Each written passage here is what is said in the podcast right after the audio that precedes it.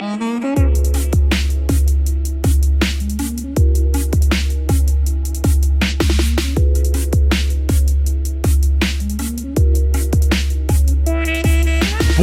tout le monde, j'espère que vous allez tous bien. Eh écoutez, ça me fait vraiment plaisir de vous retrouver eh pour ce dixième épisode de Chromebook on Live, l'émission référence en direct francophone autour de l'écosystème Chromebook. Hein. Et quand on parle de Chromebook, bah, on parle forcément bien du matériel, du système d'exploitation, et on va un peu plus loin. On parle un peu des éditeurs, des applications qui y sont associées, et certaines fois on parle même jusqu'à parler de Pixel 6.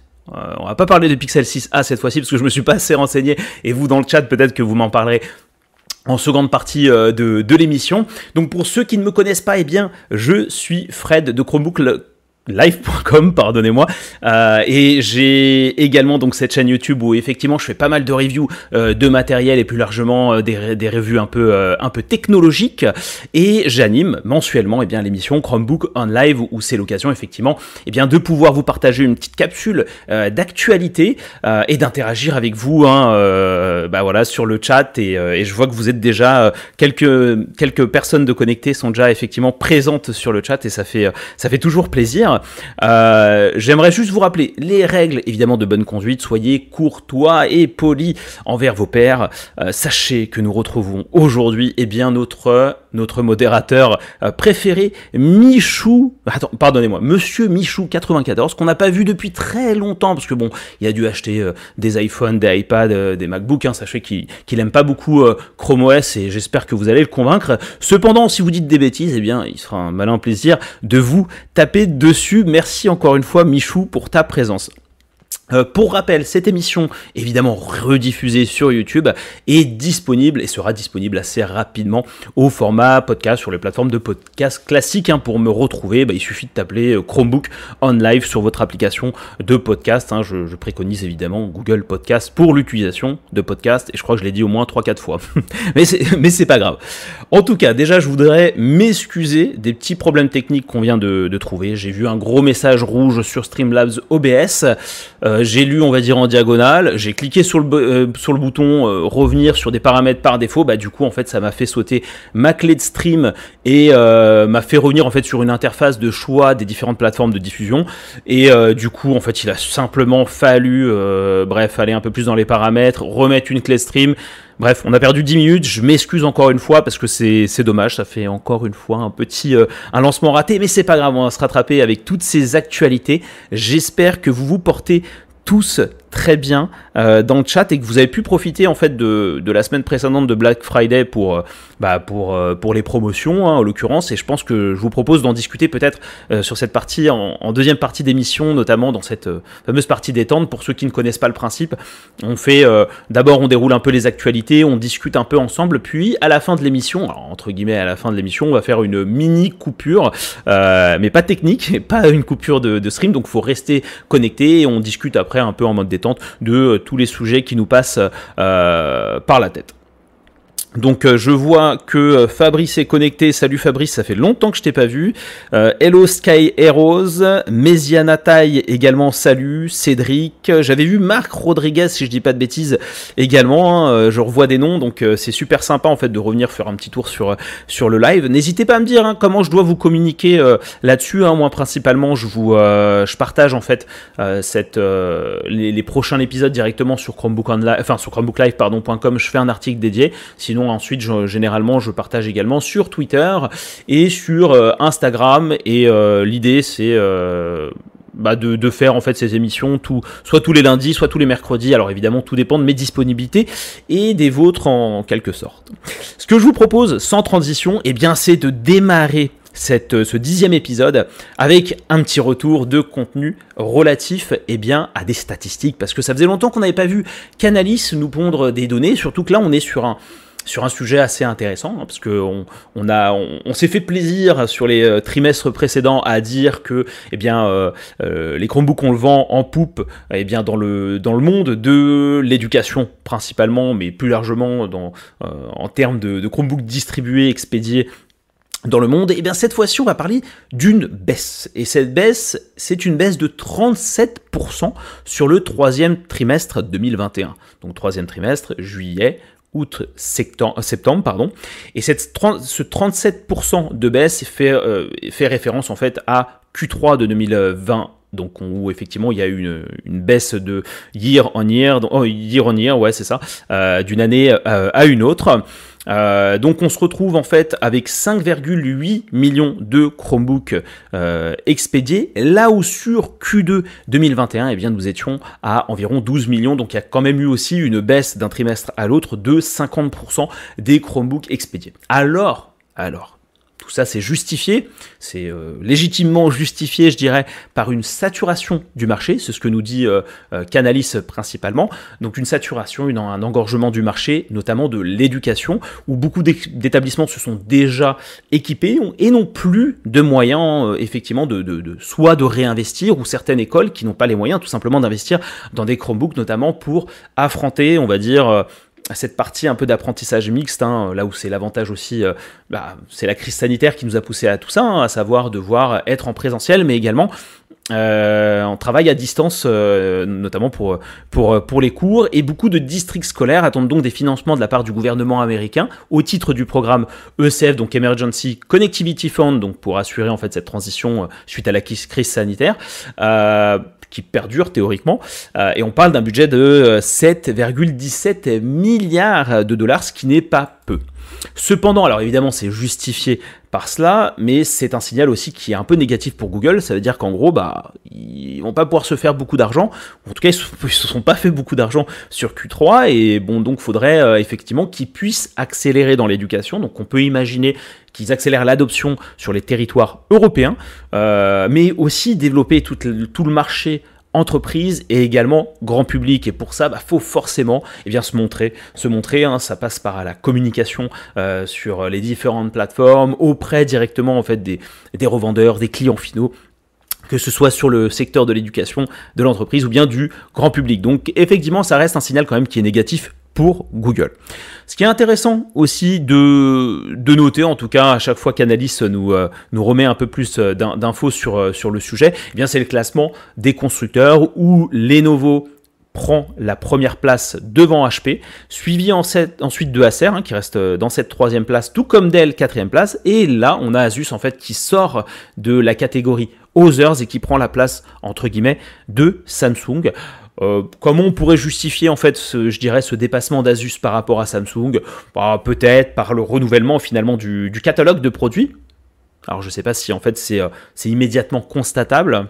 Tout dépend si c'est bien synchronisé, enfin si euh, cette sortie de produit est bien synchronisée avec finalement les données qu'on a. Et on sait que Samsung aussi a peu de modèles en fait dans, dans, son portfolio, donc ça peut effectivement peut être une manière de justifier euh, cette place prise par Asus euh, d'Asus sur, euh, Samsung. Alors je ne sais pas ce que vous en pensez de ces statistiques, mais comme je vous dis, c'est un petit signal un peu négatif et Google va devoir un peu, un, peu booster. Cependant, cette saturation de marché, bah, elle est effective aussi pour, pour Microsoft ou bien pour Apple, sauf qu'on sait très bien que sur le marché américain et japonais où effectivement on a cette saturation, les Chromebooks sont quand même préféré puisque, euh, puisque les Chromebooks dominent le marché de l'éducation, notamment sur les établissements euh, K12.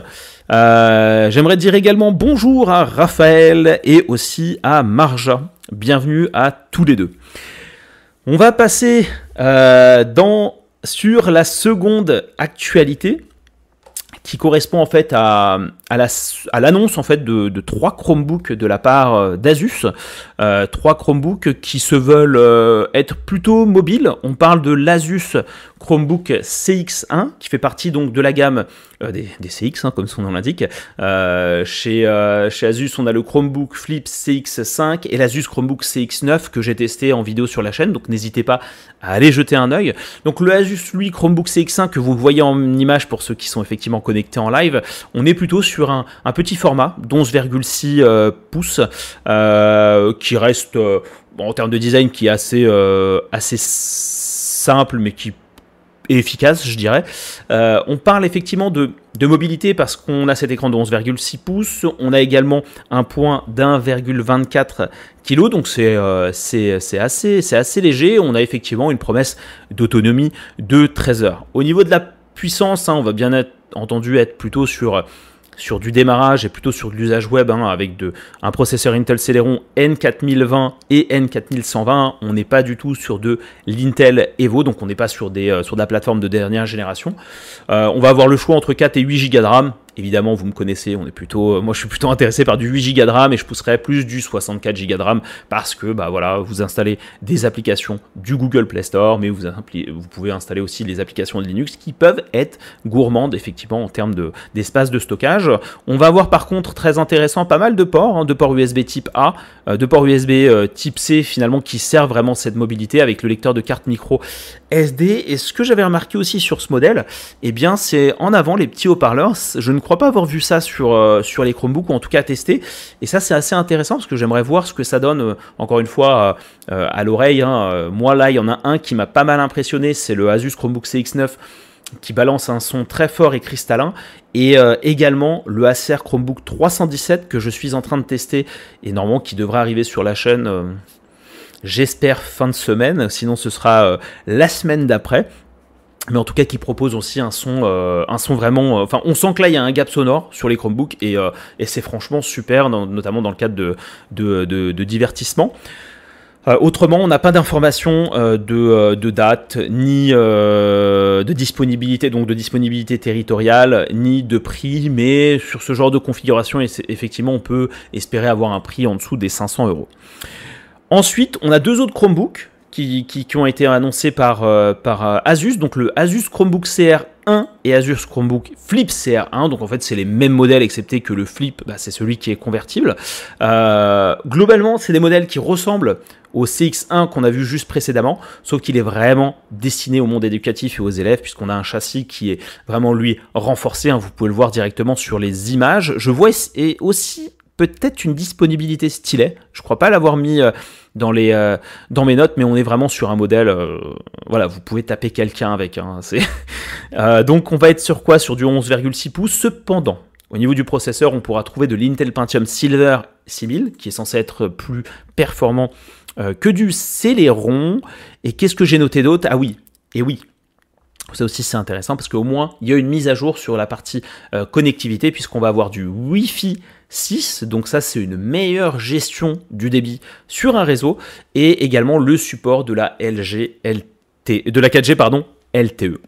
Donc voilà, une promesse avec une promesse d'autonomie de, euh, de 13 heures. On a des, modèles plutôt voilà, euh, vraiment qui prônent la mobilité et qui se destinent également euh, aux étudiants, aux élèves. Donc c'est toujours bon à, savoir. Toujours bon à savoir parce que c'est vrai que je me rends compte quand même qu'on a des modèles qui, euh, qui sortent euh, plus ou moins régulièrement. Euh, la dernière fois, pour l'épisode 9, on a parlé des, des, Chromebooks d'Acer avec un axe grand public, éducation et même enterprise.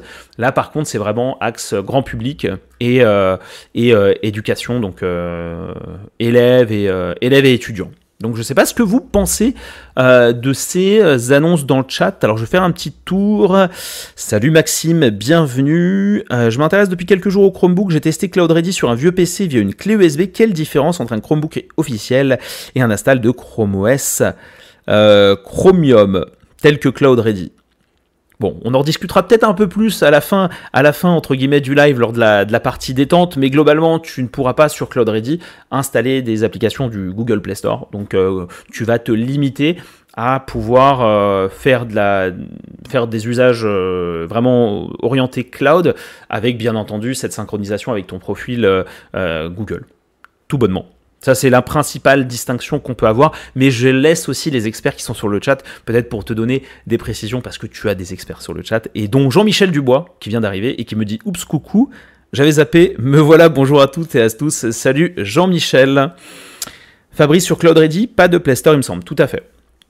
Tout à fait, tout à fait, c'est ce qu'on vient effectivement de, euh, de, partager comme info. Alors je ne sais pas si vous êtes au courant de cette news, euh, en tout cas moi je l'ai, euh, partagé sur chromebooklive.com, et c'est pas une petite news, donc là on, fait, on est toujours sur la partie matérielle, mais on fait un peu une transition vers les OS, puisque, ah, puisque la concurrence commence à réagir face à la domination des Chromebooks, malgré la saturation du marché. donc effectivement, Microsoft a annoncé euh, la sortie de Windows 11 SE, mais pas que, euh, mais également une partie matérielle avec le euh, Windows Surface Laptop SE, si je dis pas de bêtises, j'ai plus le naming en tête, je l'avais noté sur l'article, mais je crois que c'est bien ça.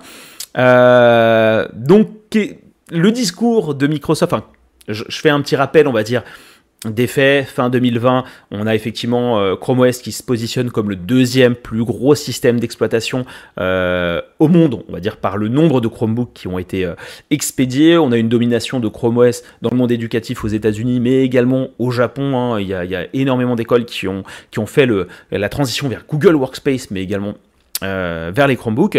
Et du coup, forcément, bah, la concurrence, ça commence à la gêner et il faut se renouveler et proposer euh, des choses qui s'en rapprochent, soit en s'alignant, soit en améliorant euh, ses produits et solutions. Et donc, Windows, donc, enfin Microsoft a fait son annonce de, Windows 11 SE, qui est le système d'exploitation qui va euh, être destiné aux élèves et qui sera embarqué sur des laptops bien définis. Donc, selon Microsoft, je cite, Windows 11 SE a été conçu et créé pendant la pandémie pour relever les défis les plus fondamentaux auxquels les écoles seront confrontées dans le monde de l'apprentissage mixte. Euh, l'apprentissage mixte, hein, c'est euh, l'apprentissage en présentiel, mais également en visioconférence. Il apporte des améliorations de performance qui optimisent les ressources sur des appareils à faible coût pour offrir des expériences d'apprentissage plus complètes et est simple à déployer et à gérer. Et c'est vrai que quand on entend ça, on pense forcément à Chrome OS, même si finalement bah, ils ne le disent pas explicitement. On sait très bien que les Chromebooks dans l'éducation, c'est des appareils qui sont euh, à faible coût. On peut trouver des, laptops euh, à 250 euros typiquement. Euh, forcément facilement déployables et gérables. On a d'autres avantages et on y reviendra, je pense, un peu par la suite quand, je listerai un peu les, informations. Et on a évidemment un système d'exploitation qui est très très simple et qui va vite. Donc ça c'est une chose.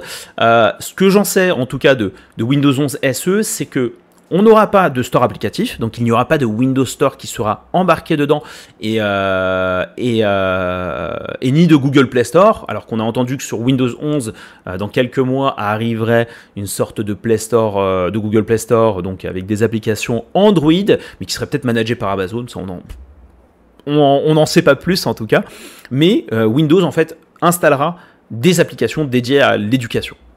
C'est ce qu'on sait. On sait également euh, attendez que je vous dise pas de bêtises. Euh, ouais, non, non, non, non, c'était ça. Effectivement, ça, c'est ce que je voulais dire. Et également, concernant les mises à jour, bah, on n'a pas trop d'informations sur est-ce que c'est des choses qui vont se passer en arrière-plan ce qui, fait vraiment partie en fait des qualités de Chrome OS, c'est que c'est on a deux systèmes d'exploitation qui tournent euh, pendant que l'un pendant que vous êtes en train de travailler sur l'un, le second se met à jour, donc ce qui permet tout bonnement de faire un démarrage et de switcher de l'un à l'autre pour avoir en fait euh, un OS, euh, un OS mis à jour. Et à côté de ça, donc en plus d'annoncer donc Windows 11, ils annoncent eh bien la, sortie du, du de Microsoft pardon, Surface Laptop SE pour le moment aux États-Unis, qui embarquera donc Windows 11 SE. Donc c'est un ordinateur portable de 11,6 pouces, donc mobilité, avec de l'Intel Celeron. Hein, on en a reparlé tout à l'heure avec, euh, avec Asus, hein, c'est ce qu'on retrouve, euh, qui propose toutefois une autonomie de 16 heures, ça c'est vraiment très propre, mais à orienter usage cloud, donc c'est je pense que c'est une promesse d'autonomie si on fait vraiment euh, que du cloud, à un prix effectivement très agressif de 249 dollars. Cependant, on n'est pas sur un laptop qui est tactile et qui n'est pas convertible, ce qu'on peut normalement trouver dans ces tranches de prix entre 250 et 300 dollars ou euros, pardon. Vous pouvez trouver des Chromebooks euh, pour les étudiants qui soient convertibles et, euh, tactiles.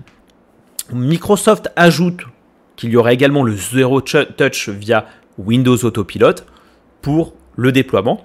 Ça, pour ceux qui connaissent, enfin moi je m'y connais pas hein, sur Windows Autopilot, donc si certains d'entre vous sont de l'IT et savent comment c'est géré, bah, n'hésitez pas à me dire. Moi je sais que sur Chrome OS, effectivement, on a aujourd'hui le Zero Touch Enrollment euh, qui est euh, plutôt simple à gérer. Euh, bref, vous, en fait vous créez un token, vous synchronisez ces informations avec les numéros de série de vos Chromebooks avec Google et ensuite bah, il suffit d'allumer votre Chromebook, vous vous loguez et automatiquement en fait le Chromebook est enrôlé, il, est, euh, il fait partie de l'organisation euh, donc de l'école en l'occurrence. donc voilà, ça je sais pas ce que, ce que ça vaut concrètement. En tout cas, qu'est-ce qui est intéressant de noter?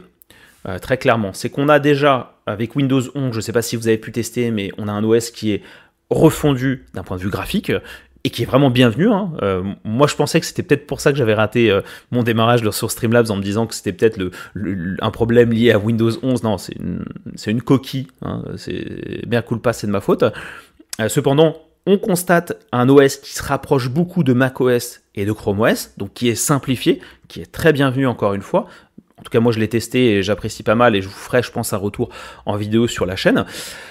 Euh, donc une expérience qui est proche de Chrome OS, avec derrière euh, un laptop qui a faible coût, donc qui va attirer les établissements avec ce message de facilité de gestion et de déploiement, donc qui pourrait vraiment plaire. Et très franchement, moi ça me, ça me hype beaucoup parce que finalement ça va faire jouer beaucoup la concurrence et euh, ça va jouer au niveau, au niveau des coûts principalement, je, pense, et des solutions qui sont proposées comme Microsoft Teams, euh, toute la partie visio, etc.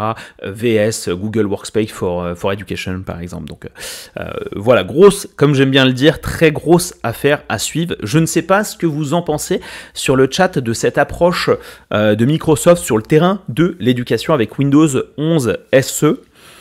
Euh, bonjour Didier, bonsoir Didier, pardon. Je suis nouveau venu dans l'univers des Chromebooks après avoir utilisé Cloud Ready? Eh bien, je vois qui tu es. Tu m'as même, je crois, laissé un commentaire sur Chromebook Live.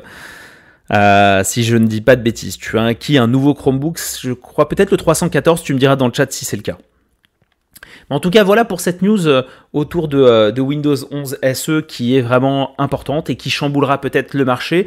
Et encore une fois, Microsoft s'aligne pour finalement tenter de récupérer ses élèves qui sont déjà habitués en fait à un système d'exploitation simple qu'ils retrouveront en fait sur Windows et cette différenciation se fera je pense comme je vous l'ai dit sur le prix et sur les solutions qui sont embarquées dans, tout, ce, dispositif.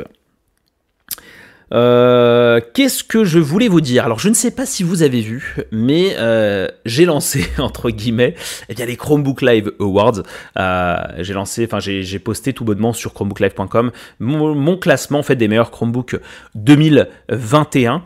Euh, qui est finalement encore une fois très personnel et basé sur mon expérience et sur les tests que j'ai pu faire en fait sur euh, sur euh, sur le site mais également sur la chaîne YouTube et, et, voilà pour ceux qui ont peut-être pas vu je voulais vous présenter rapidement mon, classement hein. donc c'est un peu un, un, top 5 en commençant avec le Lenovo IDPad Duet Chromebook que j'ai mis en fait dans la catégorie euh, mobilité, mobile. Euh, et je sais que beaucoup d'entre vous euh, l'ont acquis. Certains en ont même acheté 4 dans leur foyer pour que chacun ait sa propre tablette sous, sous Chrome OS. Moi, j'ai adoré euh, personnellement euh, ce, ce, Chromebook, encore une fois, pour euh, son côté mobile, son confort par rapport à un smartphone et un laptop quand, bah, je sais pas, tu es, assis sur un canapé ou allongé en train de regarder du coup des vidéos sur YouTube, c'est vraiment très très confortable.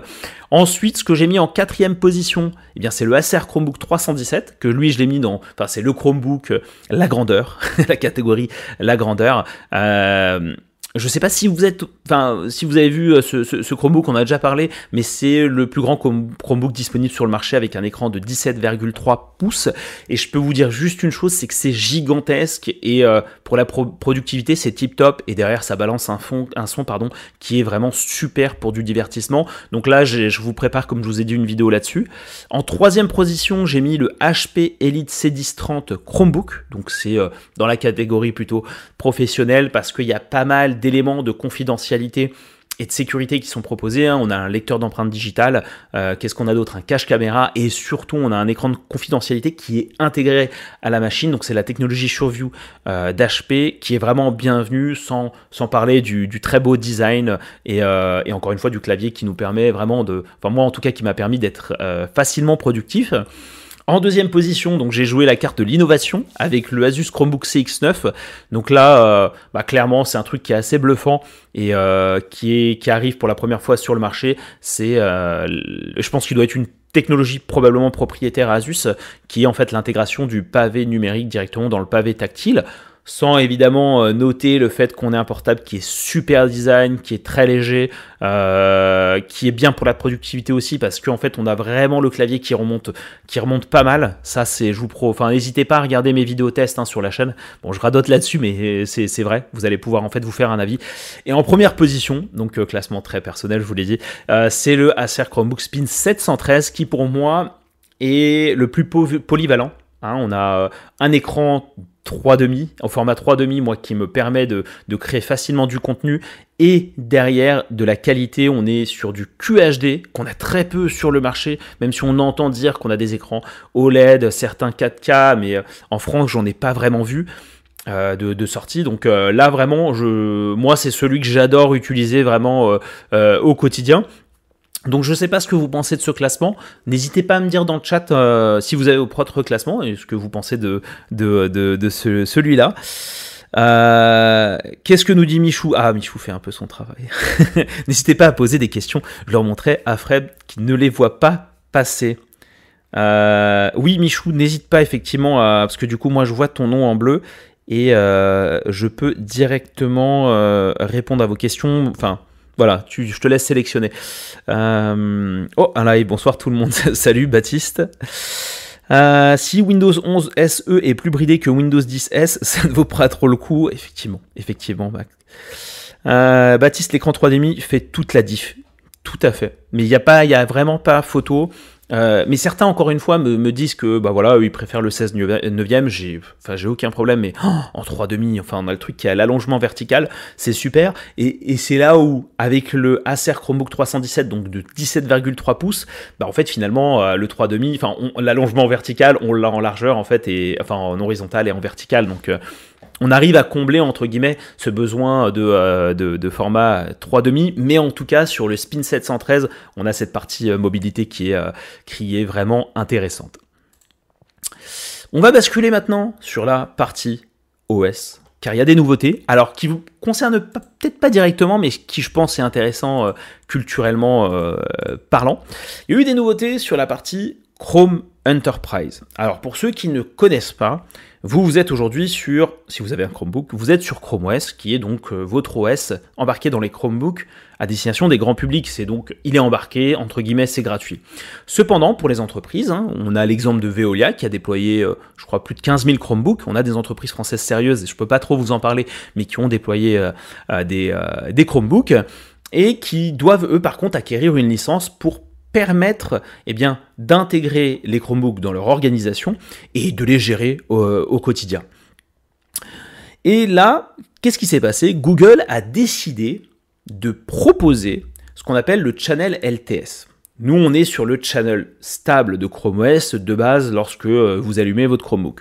Moi, j'ai un Chromebook qui est sur le channel euh, Canary pardon, pour découvrir en avance certaines fonctionnalités parce que ça m'intrigue et, et, je vous le partage ensuite sur, euh, sur Chromebook Live. On a ce même principe au sein des entreprises, cependant, on a maintenant ce qu'on appelle le long term support. Qu'est-ce que ça signifie? Encore une fois, ouvrez bien les grands les oreilles. Euh, il y a quelques temps, on était sur un rythme, sur un cycle de mise à jour de l'OS de 6 semaines. Donc chaque 6 semaines, on a une mise à jour au, niveau des fonctionnalités, mais également au niveau de la sécurité de votre Chromebook. Là maintenant, on a basculé sur 4 semaines et Google a décidé pour les entreprises eh bien, de permettre de prendre beaucoup plus de temps et de rentrer sur des cycles de 6 mois. Alors pourquoi quelle est la raison de ce changement Eh bien, c'est tout bonnement pour permettre. Alors, c'est tous les six mois une mise à jour de, de, fonctionnalités. Hein. les mises à jour, les patchs, les mises à jour de sécurité, ça, euh, ça se fait tout le temps. Euh, donc tous les six mois, mise à jour des fonctionnalités, tout bonnement pour permettre aux entreprises eh de se préparer à l'arrivée de, cette mise à jour. Et six mois, bah, c'est très long, ça vous permet de faire quand même pas mal de euh, changements. Donc voilà, c'est une petite news euh, un peu euh, culture professionnelle, culture entreprise que je pensais intéressant de, vous, partager. On va basculer, on va être plutôt, plus terrain hein, sur nos Chromebooks au quotidien, puisque alors c'est vraiment une petite news, mais qui va être suivie d'une grosse news relative au bureau virtuel. Donc là, on a l'équipe de Chrome OS qui est en train de travailler sur eh la possibilité d'avoir des arrière-plans personnalisés pour chaque bureau virtuel. Alors certains me poseront la question et me diront euh, mais pourquoi ça sert à quoi?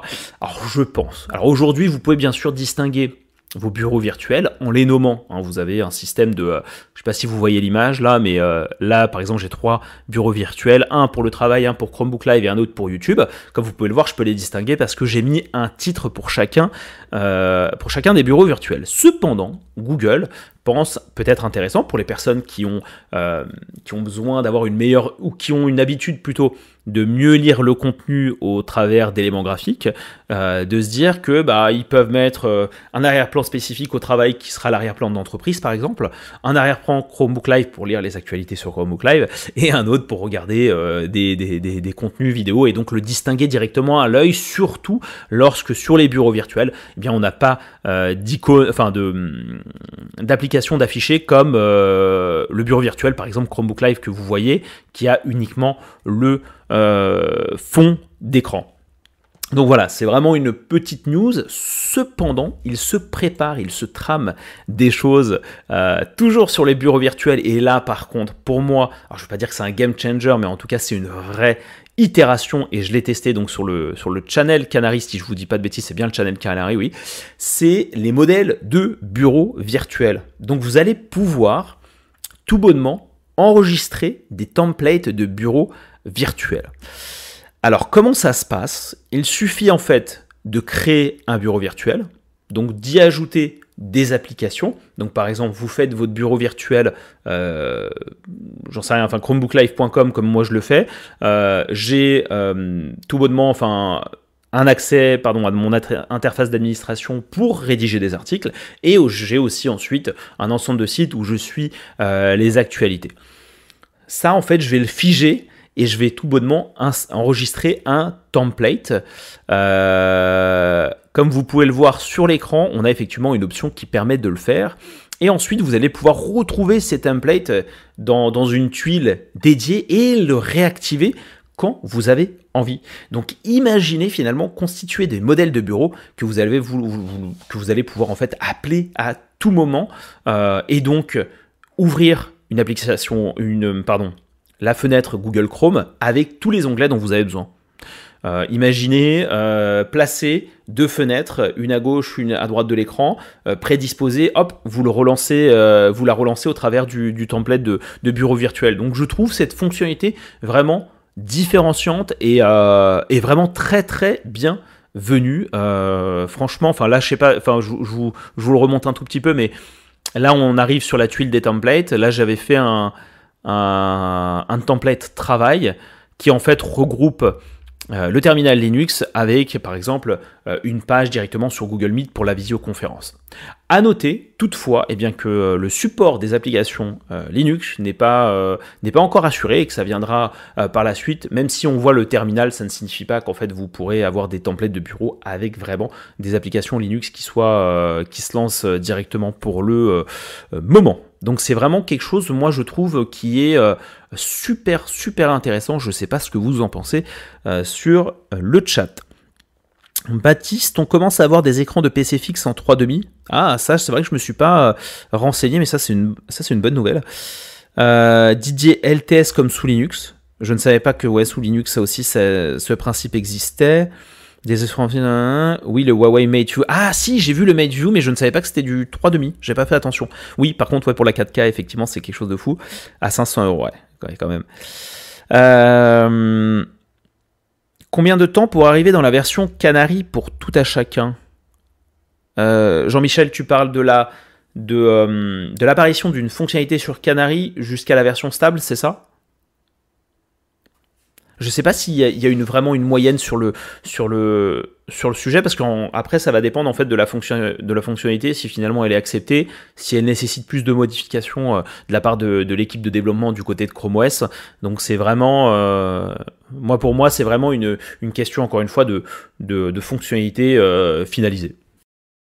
Qu'est-ce qu'on a d'autre? Alors, un truc que j'ai posté pas plus tard que ce matin, qui concerne en fait des, futurs Chromebooks qui vont être capables d'intégrer eh des capteurs euh, de présence humaine euh, pour éviter les espions les espions. C'est-à-dire que vous êtes en train de travailler sur votre Chromebook, euh, donc vous êtes par exemple sur un document confidentiel où vous, traitez, vous échangez euh, des, millions de chiffres d'affaires, euh, et bah, derrière vous, vous avez quelqu'un qui est juste au-dessus de vos épaules et qui finalement jette un œil et finalement bah, arrive à, récupérer une information qui va pouvoir peut-être utiliser contre vous ou pour le profit finalement de, de la société concurrente. J'en sais rien. Bref.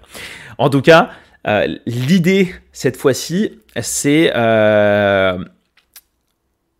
c'est de permettre de vous notifier au travers donc de capteurs qui seront disponibles en fait sur, des futurs Chromebooks eh bien, de vous notifier directement sur la barre de statut, euh, sur la barre de statut que quelqu'un est en train de vous regarder, ou bien, eh bien, tout bonnement, d'assombrir euh, votre écran. Donc je ne sais pas jusqu'où ça peut aller hein, au niveau de l'assombrissement et si c'est uniquement en fait une baisse de luminosité. Euh, moi je sais que par exemple si je vous donne l'exemple du HP C1030 Elite Chromebook sur lequel on a effectivement un, écran de confidentialité qui est intégré, moi je pense typiquement pour ce genre de modèle, ce serait génial. C'est-à-dire que là, on vous l'active automatiquement, paf, vous aussi, donc la personne ne peut pas voir théoriquement ce qu'il y a dessus, et vous en même temps, ça va vous donner le réflexe en vous disant Ah, il y a quelqu'un qui est derrière, pourquoi ça, enfin, pourquoi ça s'est activé? Ah, ça signifie qu'il y a peut-être quelqu'un qui est derrière. Donc ça, franchement, ce sera, super dans les contextes d'entreprise. Et encore une fois, euh, euh, moi je pense que ça peut être lié, on peut aller encore plus loin en termes d'intégration et d'interopérabilité. Imaginez que de base, euh, un document Google Workspace et par exemple un, Google Docs ou un Google Slide est déjà flagué comme confidentiel. Et donc si en fait on a ce flag confidentiel et on a cette information qui vous dit que derrière il y a quelqu'un, paf, vous, êtes donc dans une situation euh, sensible et donc on vous active par exemple l'écran SureView ou bien on vous avertit euh, directement via, via la petite notification. Donc ça, vraiment, c'est une très belle innovation. Donc ça devrait euh, arriver. Apparemment, ces, capteurs sont réalisés par la société, enfin, je ne sais pas si c'est la société, mais en tout cas c'est ce qu'ils disent. Donc les semi-conducteurs, la TITSE, je ne sais pas si je peux vous lancez la vidéo ou si ça va, ça va bloquer. Euh, non, ça va pas bloquer. Je vais juste vous montrer. En fait, on dirait ce que fait euh, euh, déjà. je j'aurais dû un peu le truc, mais Microsoft avec son Kinect. Donc on a plusieurs personnes qui sont là et je pense qu'il y a une gestion du plan ou qui est peut-être gérée directement en fait par la taille par exemple du rectangle. Oui, quoi qu'en ça dépend aussi de la taille de la personne en fait sur le principe. Donc voilà, je ne sais pas ce que vous pensez de, cette news au niveau de l'Ouest, mais euh, encore une fois, euh, c'est euh, avec moi les, templates de bureau virtuel, c'est ce qui me hype le plus, en ce moment. oui, l'œil de Moscou te regarde par derrière. Effectivement, bah voilà, l'œil de Moscou te regarde par derrière, donc il faut, il faut faire attention. Et, la réaction américaine, effectivement, c'est de, te proposer cette fonctionnalité pour cacher ton écran. Alors, euh, alors petit instant, alors c'est pas petit instant publicité, mais c'est vrai qu'on arrive pas loin de la fin euh, du live. J'ai peut-être été un peu trop rapide euh, dans, mes discours, mais c'est vrai que bon, je dirais que la partie la partie démarrage, hein, le, démarrage, enfin le, mauvais démarrage, je dirais, ne m'a pas aidé hein, dans, dans, toute cette organisation. je ne sais pas si vous avez eu le temps de regarder, mais j'ai fait euh, une vidéo test en fait de la tablette euh, Wacom One, qui est euh, en fait une tablette. Alors, qui est idéalement compatible avec Windows, mais qui fonctionne aussi sur, sur, sur Chrome OS. Alors idéalement compatible avec Windows parce qu'en fait on a un logiciel qui nous permet en fait de personnaliser la tablette en question. Et là, ce que vous pouvez voir en live, eh bien c'est tout simplement une reproduction de Pikachu que j'ai réalisé avec Photoshop. Hein, avec la dernière version de Photoshop, attendez, je vais vous montrer le résultat. Je sais plus si... Bon, je pense que j'affiche quand même le résultat. Je dois l'afficher, je dois l'afficher, oui, oui, oui, oui. Il est où, le résultat? Hop, le voici. Bon, je pense que c'est convaincant. En tout cas, moi, par rapport à la One by Wacom, euh, eh bien, le résultat enfin, est, bien, est bien meilleur et, euh, différent. Mais à noter encore une fois que la Wacom One, elle, elle est compatible Chrome OS. Alors j'ai fait ce travail-là avec, et j'ai fait aussi un travail de détourage. Euh, je m'étais amusé à faire un montage hein, de, de Sundar Pichai et euh, un détourage avec donc le stylet. Et effectivement, le fait d'avoir un écran, d'avoir ce stylet, on a une précision qui est vraiment accrue par rapport à la One by Wacom. En fait, on est obligé de regarder l'écran de l'ordinateur et tenter en fait de reproduire ce qu'on veut faire, ce qui, est un peu plus complexe dans la démarche. Et là, vous avez le, le montage final. Alors évidemment, j'ai fait un truc un peu, un peu plus, un peu simpliste, mais euh, voilà, Sundar adore le Pixel 6 Pro. J'ai fait un détourage de, de Sundar Pichai et j'ai pris euh, typiquement un Pixel 6 Pro, je crois, en, PNG, donc avec un fond transparent que j'ai intégré euh, directement là-dessus. dessus. Et ça, par exemple, c'est une sorte de miniature qu'on pourrait retrouver sur YouTube. Et du coup, moi maintenant, la Wacom One, hein, c'est ce que j'utilise typiquement pour faire certaines de mes, certaines de mes miniatures, si on peut dire, qui sont peut-être un peu, un peu plus complexes, ou en tout cas qui demandent de la précision. Euh, autre chose aussi, autre vidéo que j'ai réalisée euh, pour ceux qui aiment s'aventurer, on va dire, sur, euh, sur Linux. Eh bien, j'ai réalisé un tuto pour expliquer comment installer OpenOffice et LibreOffice parce que vous savez normalement que Windows, que les applications pardon, de la suite Office sur Chromebook eh bien, ne sont plus supportés par euh, Microsoft.